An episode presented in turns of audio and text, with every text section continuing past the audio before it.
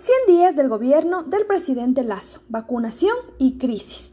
El presidente Lazo, después de estos primeros 100 días de gobierno, muestra como primer triunfo al cumplir con la promesa de vacunar al 60% de la población contra la COVID-19.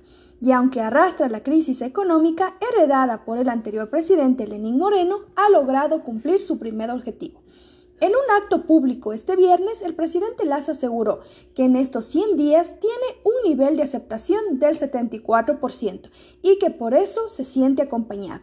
Igualmente agradeció la colaboración de gobiernos amigos para el abastecimiento acelerado de vacunas y asegura que el éxito del plan se demuestra en una disminución de los índices de contagio y mortalidad.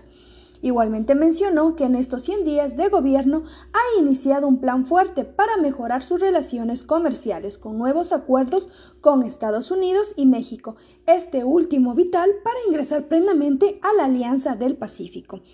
En el plano económico, el mandatario ecuatoriano tiene duras tareas pendientes de una crisis iniciada en el 2019 y agravada por la pandemia, que ya ha provocado la agitación de sindicatos y grupos sociales la Confederación de Nacionalidades Indígenas, CONAIE, le exige que elimine un decreto para la fijación del precio del combustible, por lo que el presidente Lazo mencionó que está abierto al diálogo. Igualmente, el presidente Lazo manifestó que no descarta procesos de privatización con alternativas económicas y ante la estrechez de poder acudir a préstamos de los multilaterales. Sobre su oferta de incrementar el sueldo básico, mencionó que la revisión se hace en cada diciembre y dijo que harán los ajustes prometidos.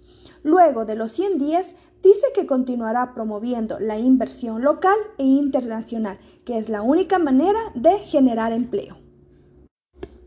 Con ustedes informó Alexandra Sarabia.